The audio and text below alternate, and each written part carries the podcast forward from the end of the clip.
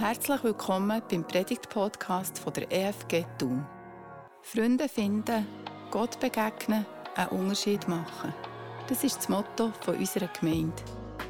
Liebevolle Beziehungen untereinander, heilige Momente zusammen in Gottes Gegenwart und der Wunsch, dass der Glaube auch am Ende einen echten Unterschied ausmachen kann, liegen uns ganz fest am Herzen.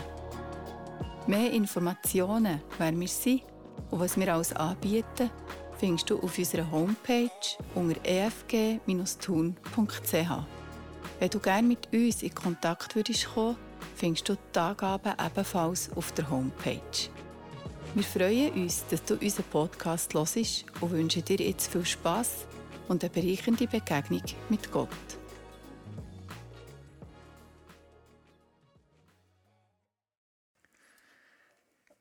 Ich bin die ersten elf Jahre von meinem Leben auf einem Bauernhof aufgewachsen.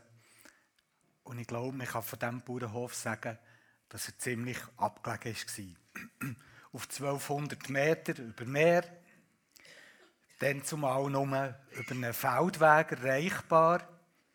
Im Winter hat es keine Schneeräume gegeben.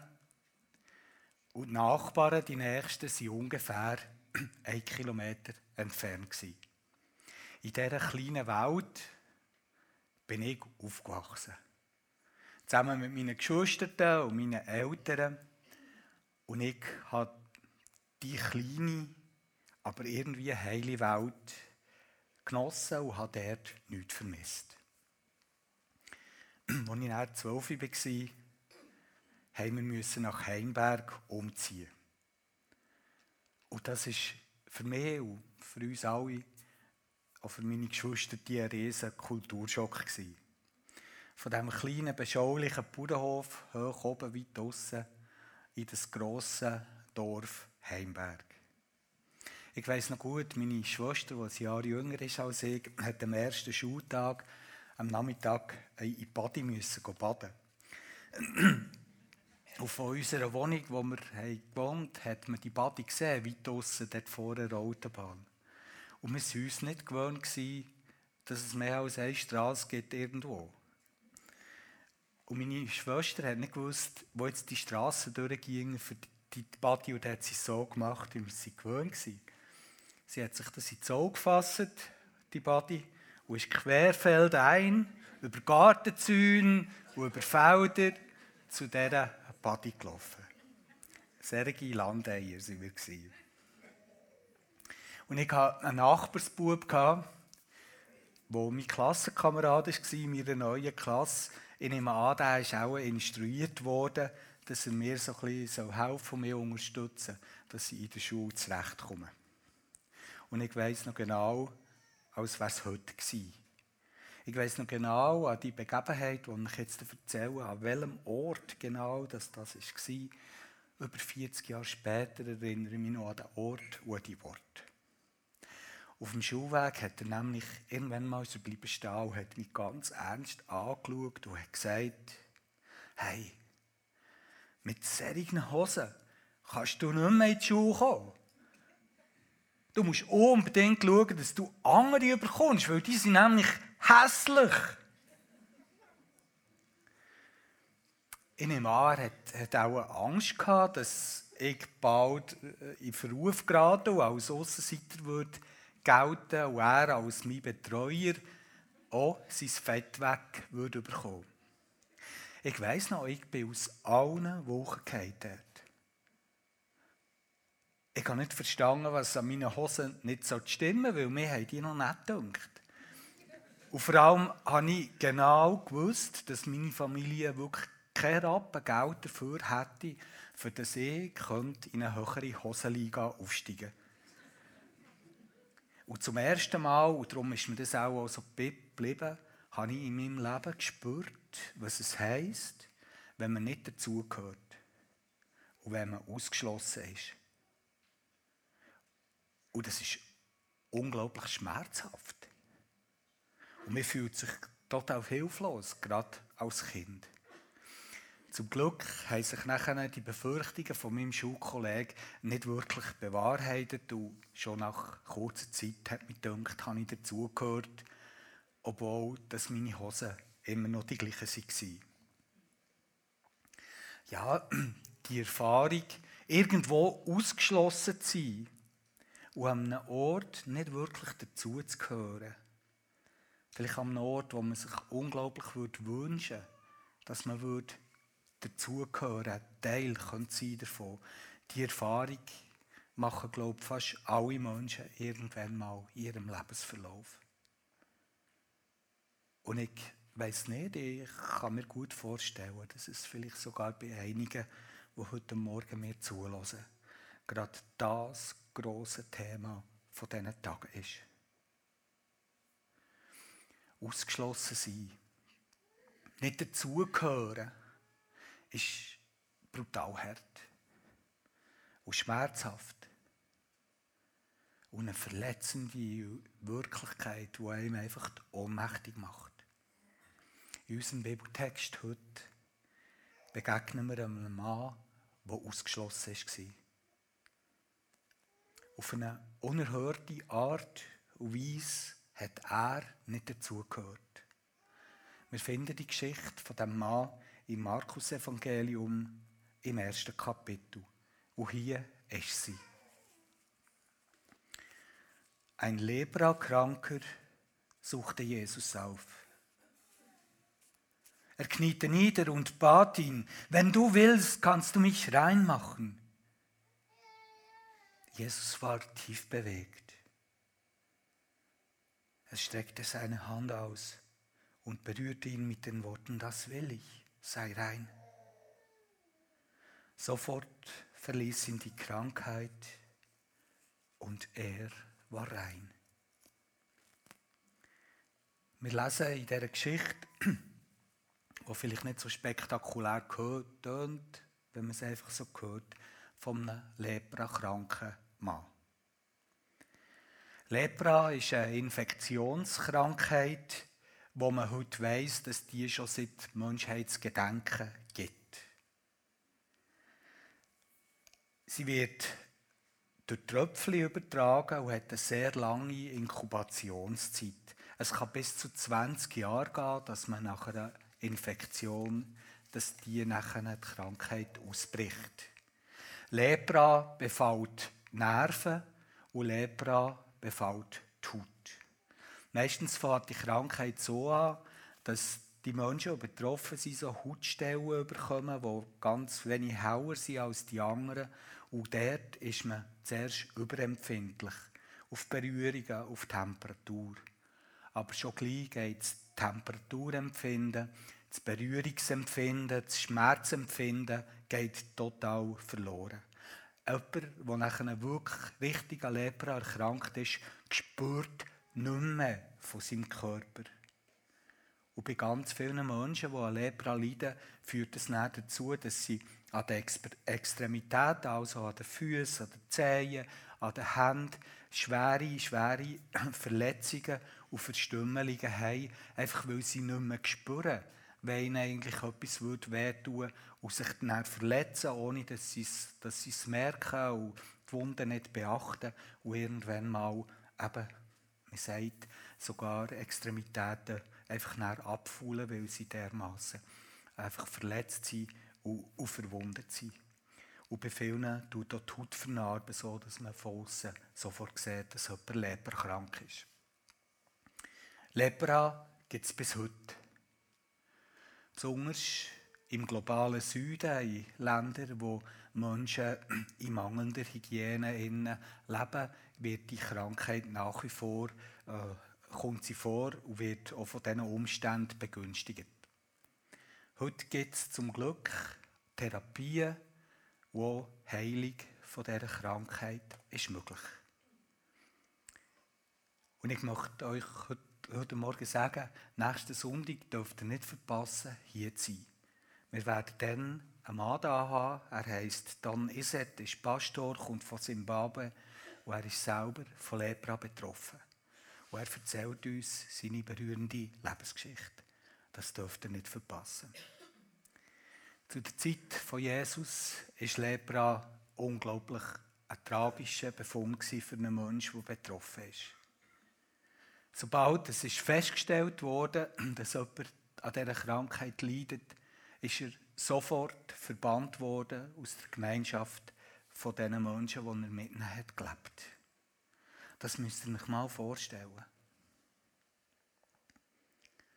Das ist vielleicht Vater oder Mutter von, von einer Familie, hat eine Frau, ein Mann, ein Kind. Und eines Tages sieht er auf eurer Hand so eine weisse Stelle.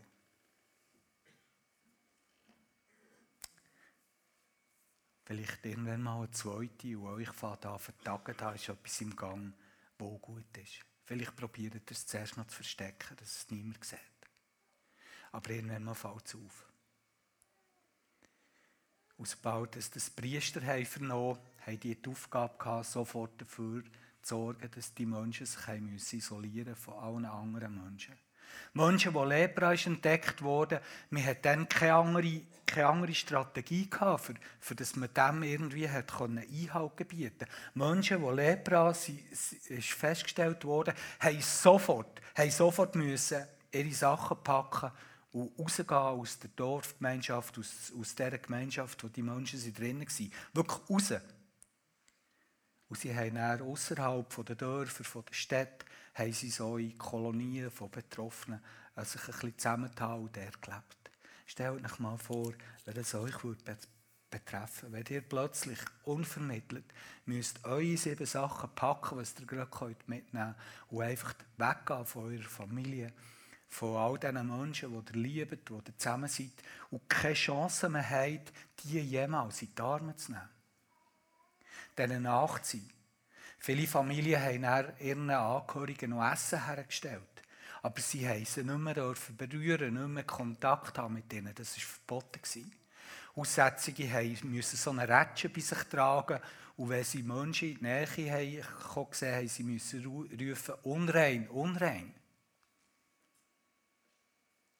Das hat geheissen, ein Leberkranker in der Zeit von Jesus zu sein isoliert, ausgeschlossen, allein gelassen, ein furchtbar schmerzhaftes Schicksal.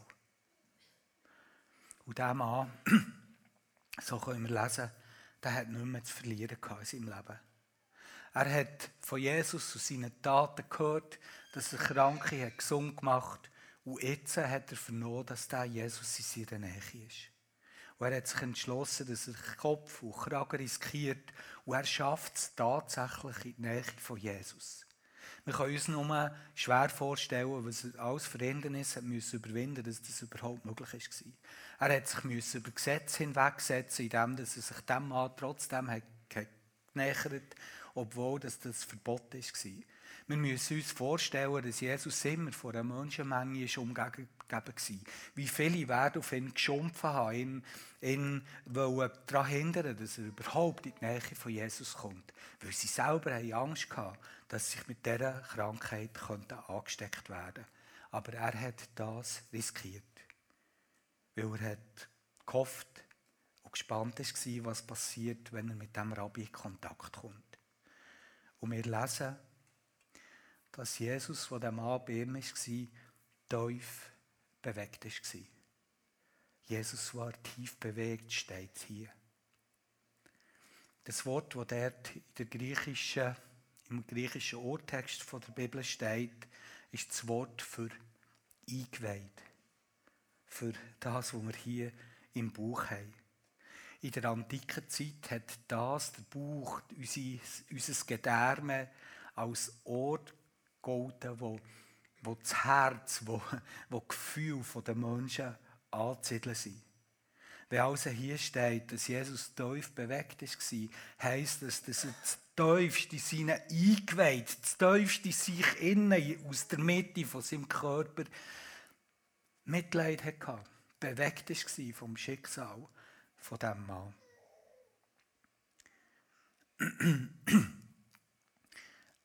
Es, es hat Jesus buchstäblich auf den Magen geschlagen, den Mann so zu sehen.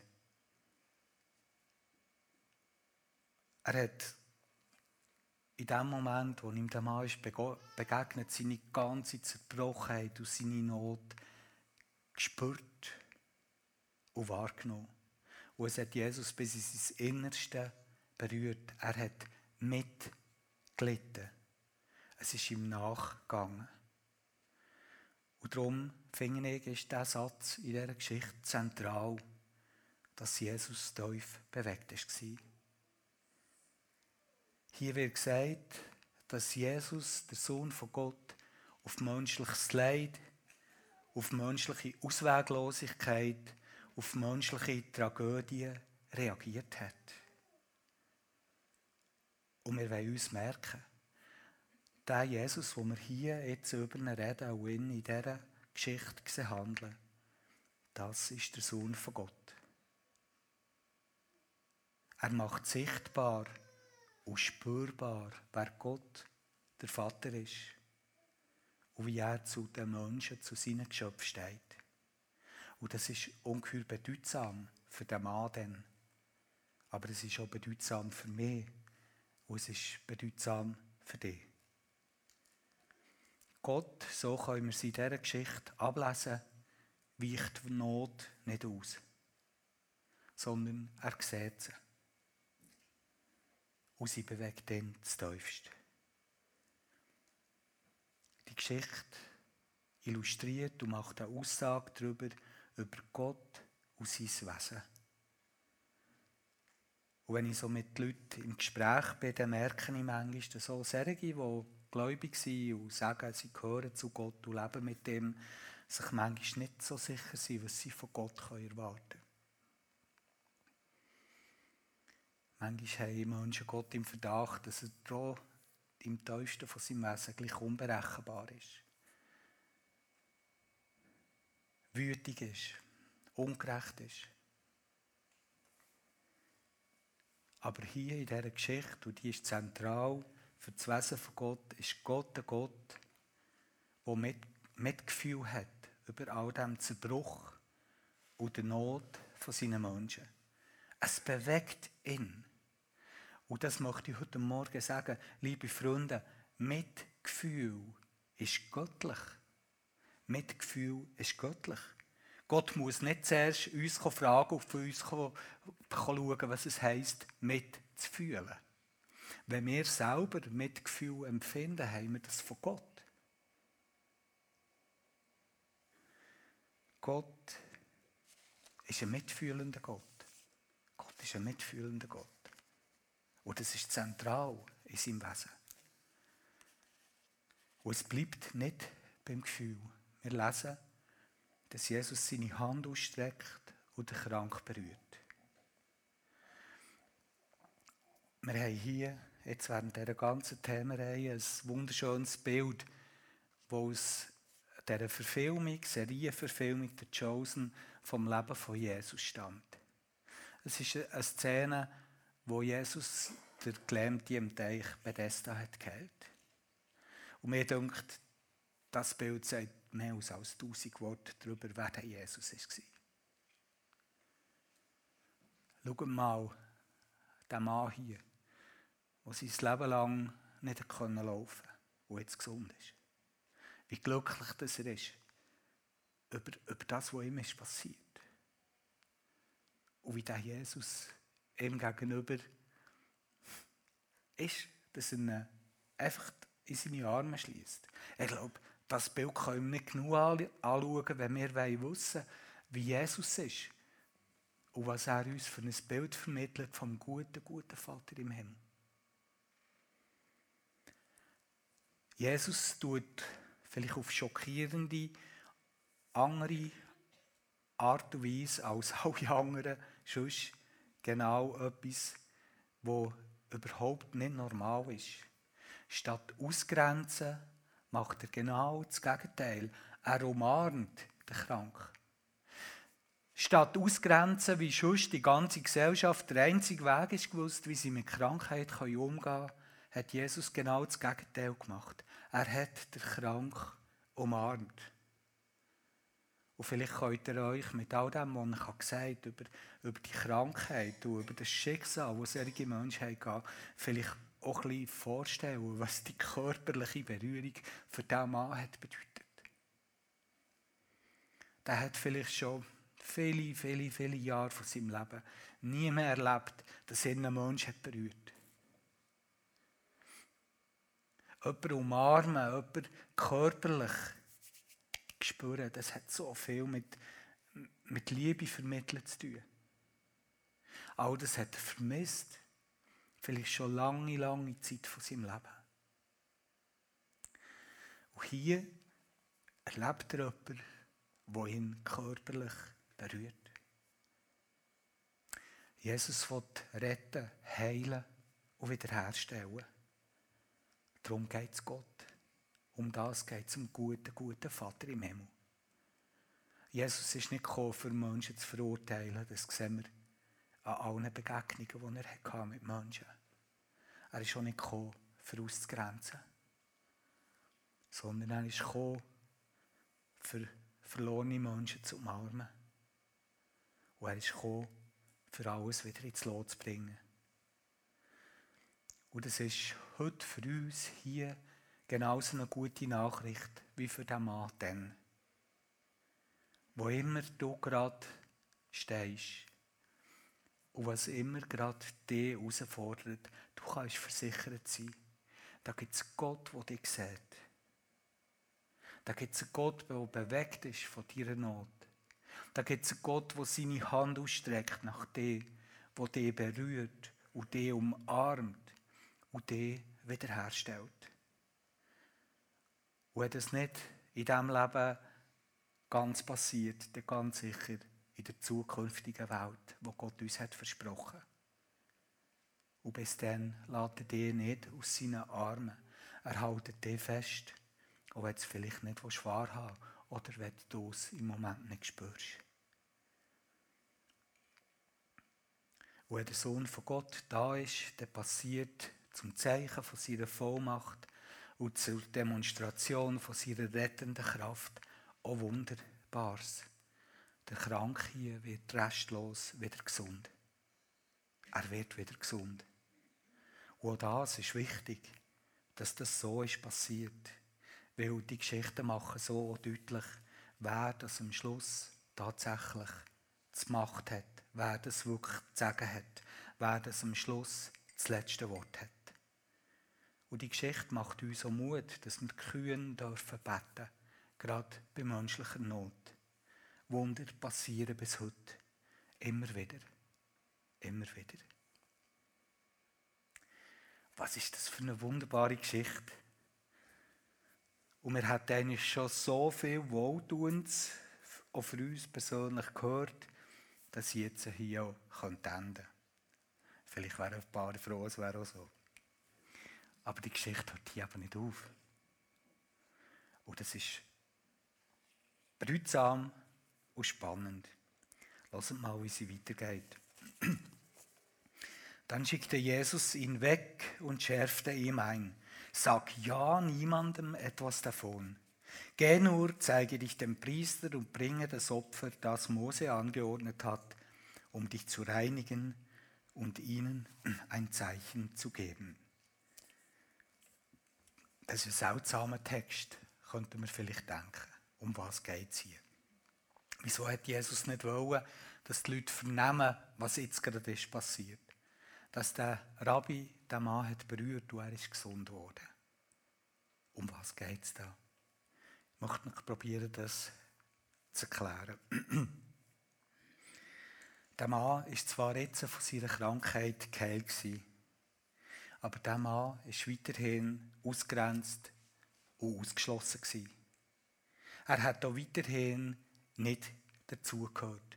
Er hat auch weiterhin nicht wieder dazugehört. Äh. Weil die Leute hatten einen riesengroßen Bogen auch weiterhin um ihn gemacht. Keiner hat dem getraut, wenn er ihnen gesagt hat, schau, ich bin doch wieder gesund. Niemand hat ihm das Risiko eingehen und das einfach ihm glauben.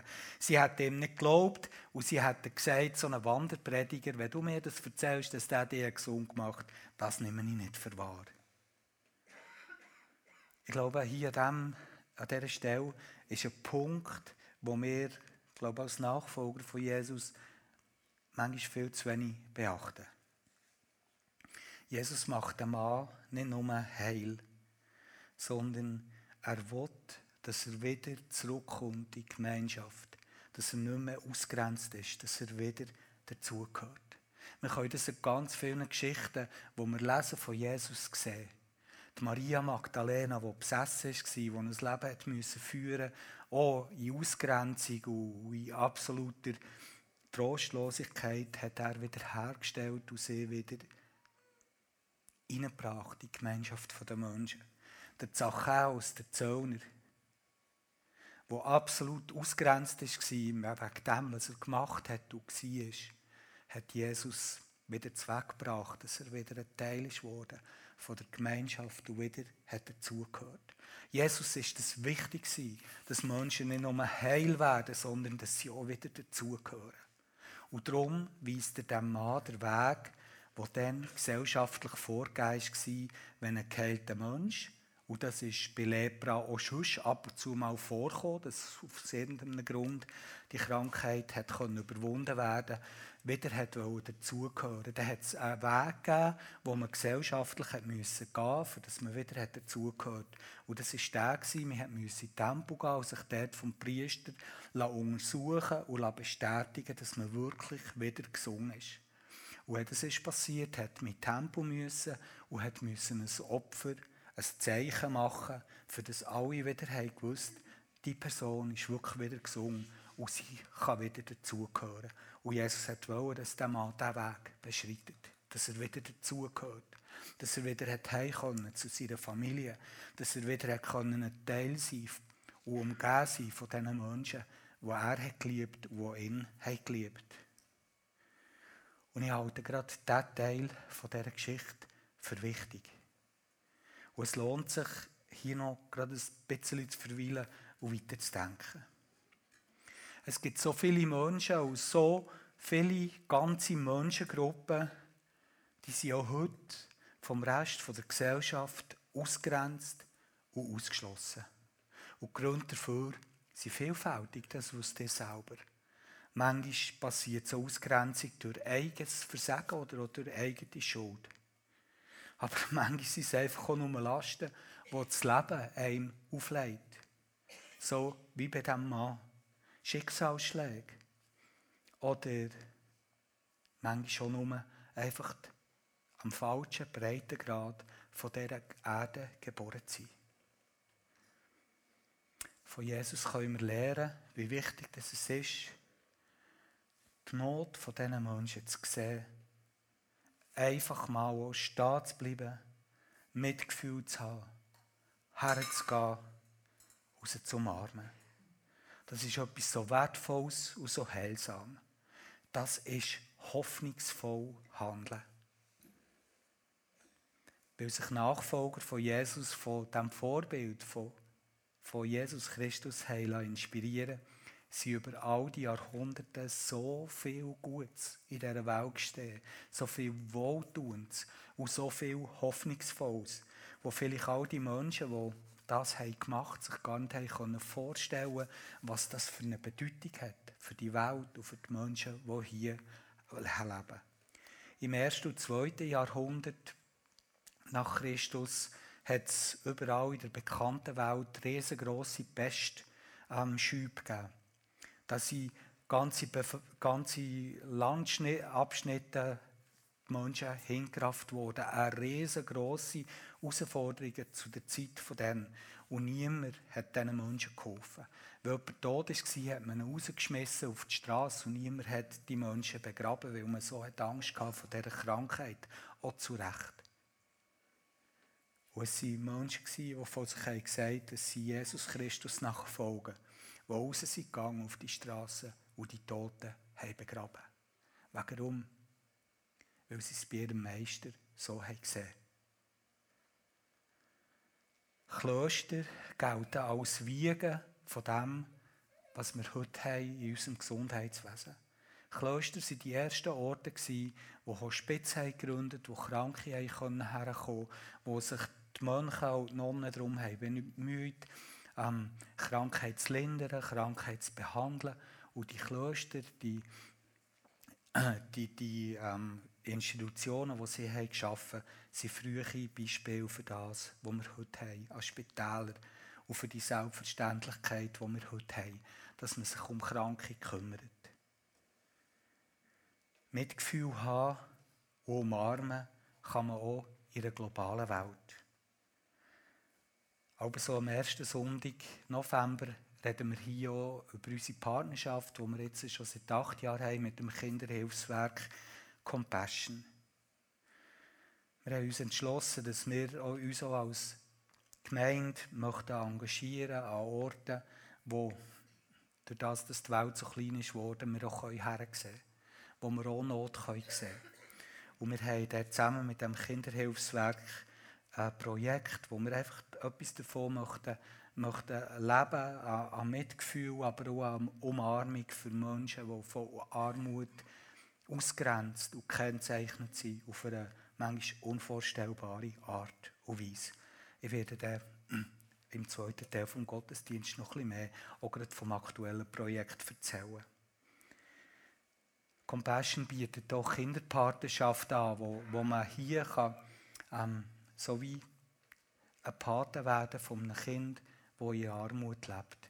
Wo man Briefkontakt haben mit dem Kind, wo man kann über eine lange Zeit von seinem Leben wie begleiten auch einfach mit ein bisschen Geld jeden Monat, das man schickt. Und wo ein Kind und seine ganze Familie nachhaltig aus Armut befreit werden. Auch dazu möchte ich am Schluss noch ein paar Sachen sagen. Das sind so Sachen, die inspiriert sind von dem, was Jesus hat da. Und manchmal in diesen Tagen, wo die Dynamik vom Bösen auf dieser Welt uns manchmal lähmt und überfahrt, fragt man sich, was können wir überhaupt tun, für dass wir dort ein bisschen dagegenhalten können.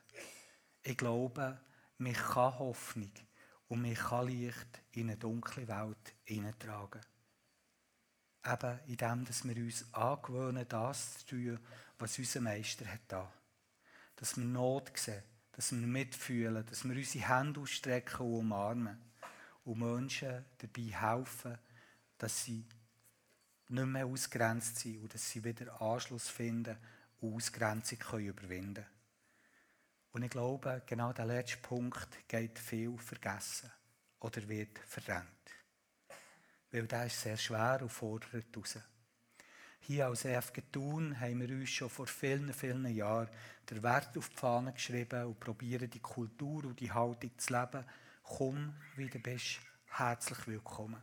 Wo du auch stehst, was du auch glaubst, was deine momentane Situation ist, komm, wie du bist, herzlich willkommen.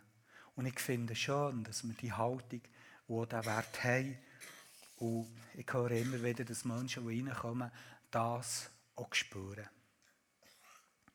Leider gehören gerade auch Kirchen und Gemeinden, Land auf, Land ab, zu den Orten, wo bestimmte Menschen und bestimmte Menschengruppen nicht wirklich willkommen sind und darum auch nicht dort sind.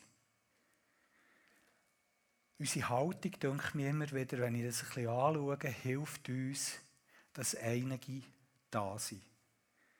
Aber Freunde, das möchte ich heute Morgen so zum Schluss einfach noch in unsere Mitte stellen. Gehören sie auch wirklich dazu? Mir denkt, da sein und dazugehören ist ein riesengroßer Unterschied. Ich habe mal ein Zitat gelesen vom von einem Theologieprofessor für praktische Theologie und Seelsorge an der Uni Aberdeen. Er heißt John Swington und er hat viel geforscht, ähm, wie sich das verhält von der Integration von Menschen mit irgendeiner Behinderung oder Beeinträchtigung in christliche Gemeinschaft. Und hört mal, was er darüber sagt. Es ist relativ einfach, Menschen einzubeziehen, um einbezogen zu sein, musst du nur da sein. Um dazu zu gehören, musst du vermisst werden. Um dazu zu gehören, müssen Menschen dann auch verlangen, dass du wieder unter ihnen bist. Um dazu zu gehören, müssen Menschen deine Welt verstehen und sich Zeit nehmen, sie zu respektieren und wertzuschätzen. Gerade Menschen mit der Beeinträchtigung in ihrem Leben gehören an vielen Orten nicht zu christlichen Gemeinschaften. Sie sind nicht dort, weil sie spüren, dass sie stören, dass sie mehr Arbeit machen, dass man nicht parat ist, kleine Hürden abzubauen, für dass sie überhaupt Teil sein können. Bei uns sind Menschen mit Beeinträchtigungen zum guten Glück willkommen. Unser eigener Sohn, der Jona, darf hier sein. Er darf sogar mit seinem Plüschtierhund hier vorkommen und sich einfach freuen an der Musik. Und ich glaube, nicht wirklich viele stören sich daran. Der Claudio, der Sohn von, von Adrian und von der Sarah, der im Rollstuhl hockt und auch da ist, ist hier willkommen. Damit sind wir weiter als viele andere.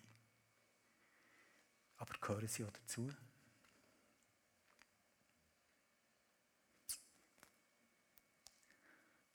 Sie können da sein, das ist viel. Aber gehören sie wirklich dazu? Nehmen wir uns Zeit, ihre Welt zu verstehen, wertschätzen.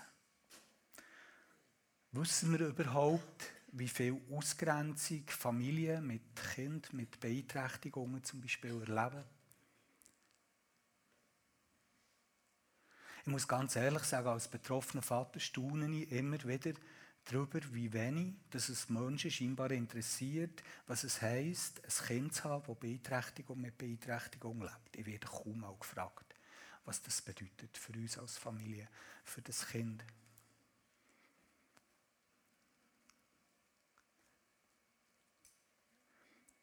Ja, es ist einfach so. Mir denkt, das Beispiel zeigt uns einfach, wie, wie viel es noch zu tun gibt. Und wie manchen Schritt, dass wir auch gerade hier als Gemeinschaft noch zu gehen haben. Dass wir nicht nur sagen, herzlich willkommen, komm wieder bist, sondern dass wir Menschen vermissen, dass wir Menschengruppen vermissen, die noch nicht da sind. Wirklich vermissen. Und dass wir sie umarmen, wenn sie kommen, dass sie wirklich dazugehören. Dass wir uns interessieren für ihre Lebenswirklichkeit. Dass wir sie respektieren. Dass sie wirklich ein Teil sind. Was ist das für eine unglaubliche Geschichte, die wir heute Morgen zusammen gehört haben? Wer hat gedacht, dass die Begebenheit, die in so ein paar kurzen Schätzen uns in der Bibel beschrieben wird, so viele Herausforderungen für uns bereithält? Ich möchte euch jetzt ein paar Augenblicke geben, wo ihr Ruhe habt und Zeit habt, für mit euren Gedanken alleine zu sein.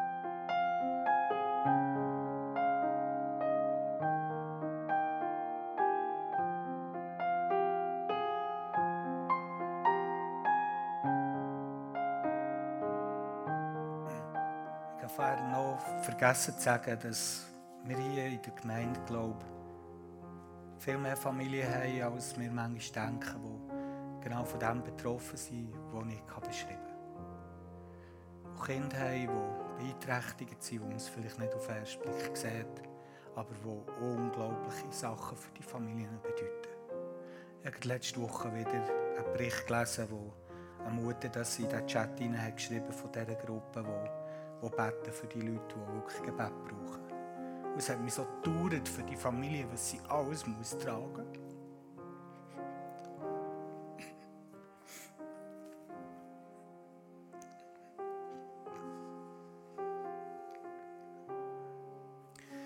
Ich habe auch Seraina reingehen, ich weiss, was sie trägt und ihr Mann.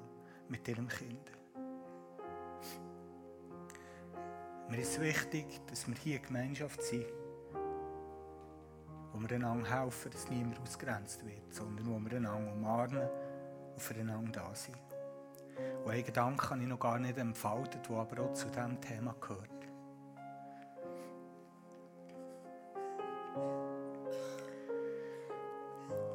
Wenn wir wenn anfangen, gute Gabe zu für unsere Mitmenschen, dann kostet das etwas. Schaut, ausgrenzen, verurteilen und wegschauen ist viel der einfacher Weg. Als heranschauen, als Mitgefühl haben, als umarmen. Das kostet etwas. Und wir sehen das so an Jesus. Dass er sich uns hat zugeneigt wir feiern heute miteinander Abendmahl. Die Zeichen dafür, dass sie Liebe gesprochen wurde, dass sein Blut ist geflossen, dass Jesus eine gute Gabe ist für uns, hat ihn alles gekostet. Wenn niemand parat ist, etwas zu geben, kann niemand etwas nehmen. Und wenn wir heute hier an den Tisch kommen und uns erinnern, was Jesus für uns hat gegeben hat, dass wir dazugehören können, dann wollen wir das heute nicht vergessen. Dass eine gute Gabe sein etwas kostet. Sehr viel kostet manchmal. Es gibt es nicht gratis, eine gute Gabe zu sein. Ich möchte euch einladen jetzt zu diesem Tisch. Wir tun alle zusammen Lieder singen dazu. Jeder kann hier vorkommen, kann sich bedienen mit einem Stückchen Brot, mit bisschen Wein und kann die Zeit so gestalten und so verbringen, auch im Gespräch vielleicht mit Gott, wie er möchte. Ihr seid ganz herzlich eingeladen, jetzt äh, ein Teil zu sein von dieser Zeit. Sie ist auch für euch und für eure Situation. Vielleicht umarmt ihr jemanden in dieser Zeit, wie es euch gerade dünkt. Wir wollen noch beten. Jesus Christus, ich danke dir von ganzem Herzen, dass du eine gute Gabe bist für uns Menschen, die einen unschätzbaren Wert hat. Danke, dass du uns damit wiederherstellst uns eine Hoffnung gibt, die über den Tod rausgeht. Danke, dass das eine Umarmung ist, die wir auch jetzt dürfen spüren. Und wir wollen dir danken dafür.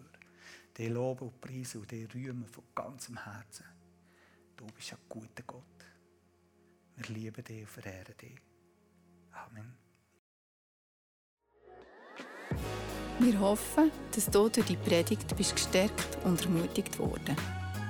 Falls du Fragen hast, ein Gebet brauchst oder sonst ein Anliegen hast, melde dich doch bei uns über das Kontaktformular auf unserer Homepage efg-tun.ch oder schreib uns direkt ein Mail an office efg-tun.ch. Schön, dass du heute zugelassen hast. Wir wünschen dir von ganzem Herzen Gottes Segen. Bis zum nächsten Mal.